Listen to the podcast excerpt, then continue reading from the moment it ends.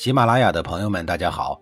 告诉大家一个好消息，除了音频以外，我最近开始以视频的方式为大家讲历史，内容也不再局限于中国古代史，而是涵盖人文、社会、西方历史等等，还包括对一些经典童话人物、历史人物进行全新解读。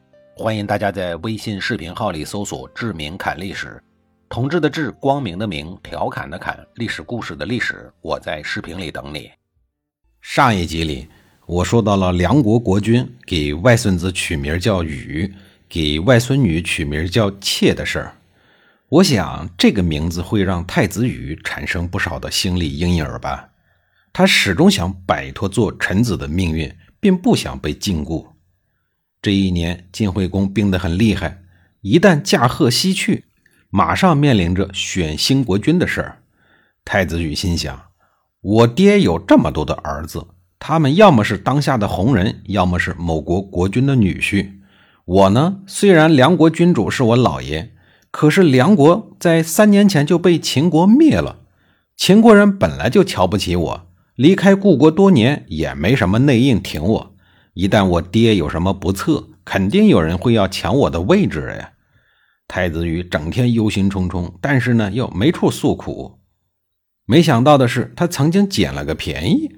当初秦穆公把自己的女儿怀莹嫁给了他当老婆，而这个老婆对太子羽呢死心塌地，且十分的善解人意。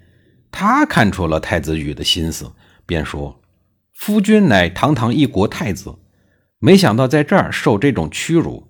秦国让我服侍你，不过是为了安一个眼线。您赶快逃回去吧。”我虽然不能跟随你，但绝对不会告发的。你赶快去寻找你的自由吧。于是，在怀莹的帮助下，就出现了太子羽胜利大逃亡，并成功继位的事儿，视为晋怀公。但是，太子羽的逃亡还是把老丈人秦穆公给惹怒了。他心想：这晋国父子俩人怎么都是一路货色呀？不守信用，知恩不报，过河拆桥。这样的货色，要是不推翻他，肯定是后患无穷。秦穆公四处打听，知道太子羽的二叔重耳正在国际间当流浪汉，于是他打算把重耳送回晋国，以取代太子羽的位置，并借此机会建立秦晋同盟关系，重新恢复秦晋之好。面对秦国人的计划，晋怀公非常的担忧，于是他下了通缉令，说：当初跟随重耳流亡的晋国人。如果不能如期的回国自首，便会诛灭三族。可是晋怀公的这种垂死挣扎是没有用的。而后晋怀公在国内滥杀无辜的恶劣行径，导致他的口碑极坏，彻底将晋国公卿贵族们推向了重耳一方。而这个时候的重耳还在路上继续着长达十九年之久的逃亡生涯。他逃命的时候已经过了不惑之年。身边倒是一直紧跟着庶民颇有才干的臣子，但这也很难改变他逃亡的命运。出逃的初期，身为太子的大哥已经被逼死了。晋献公当时年老昏聩，朝中大事决断于床榻之间。骊姬借后宫掌舵之力，与晋献公的几个宠臣结盟，彻底掌管了朝政。从而与父亲之间的关系更是跌入了冰点。父子亲情在权力的欲望下变得面目全非，不堪入目。晋献公甚至还派刺客追杀亲儿子重耳，重耳处境之艰难可见一斑。那么，重耳的逃亡路线该怎么规划呢？重耳的第一站选择了敌国，戎狄部落杂居在晋国的周围。两国虽然常年为战，但实际上呢，两国的关系是比较微妙的。当然，重耳选择前往敌国最重要的原因在于，敌国是重耳母亲的故国，而重耳的舅舅当时就跟随在重耳的身边。他们在晋国失去了晋献公这个支柱，敌国当然是最佳的依靠。重耳在敌国的生活还算不错的，后来他还结婚生子了。本以为就这样了此残生拉倒了，谁知道？他的弟弟晋惠公上任以后，还是不放过重耳，想继续要他的命。敌国倒是生活的很安逸，亲戚也多，但是也有一个最大的缺陷，就是距离晋国太近呢。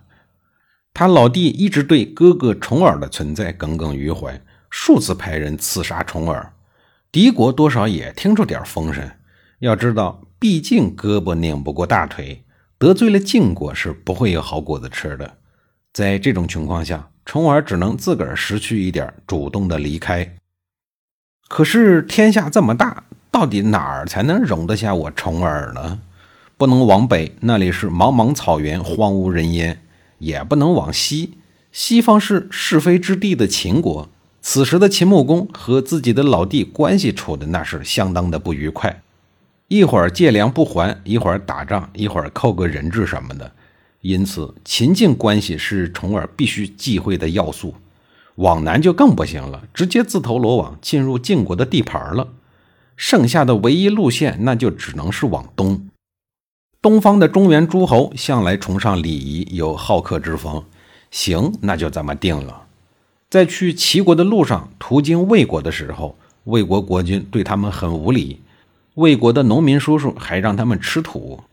本来被农民挖苦吃土就够受的了，不成想这支逃难队伍又发生了一件雪上加霜的事儿。这天早晨，大家忽然发现一个叫头须的管理员失踪了。要说逃难队伍里有个把人掉链子呢，也是正常的现象。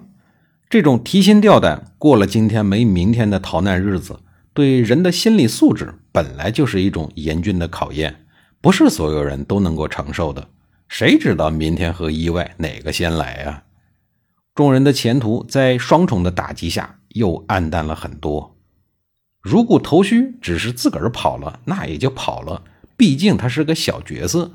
问题是，他是一个重要的小角色，他有点像《西游记》里的沙僧，负责掌管大家的金银细软以及各种资质、文书、材料什么的。您想啊，要是沙僧挑着担子消失了，往小了说，您还换不换洗衣服了？往大了说，经书怎么办呢？通关文书怎么办呢？各国的章往哪儿盖呀？你甚至都没法证明你是来自于东土大唐的人。属于形迹可疑的人，那麻烦肯定是相当的大呀。这个千刀万剐的头须在逃跑的时候，把他所掌管的东西全都卷走了，逃难大军瞬间变成了穷光蛋。中国历史上第一个有案底的盗用公款罪的鼻祖，非头须莫属。典型的利用工作职务之便携公款私逃，眼睛都不眨一下。那个时候。一没有公安局，二没有纪委，报案都无门，从而只能将仇恨放在心里。他心想：来日若有缘相见，咱们再说。那么来日是否有缘呢？后面的集数里，我再给您详细的说。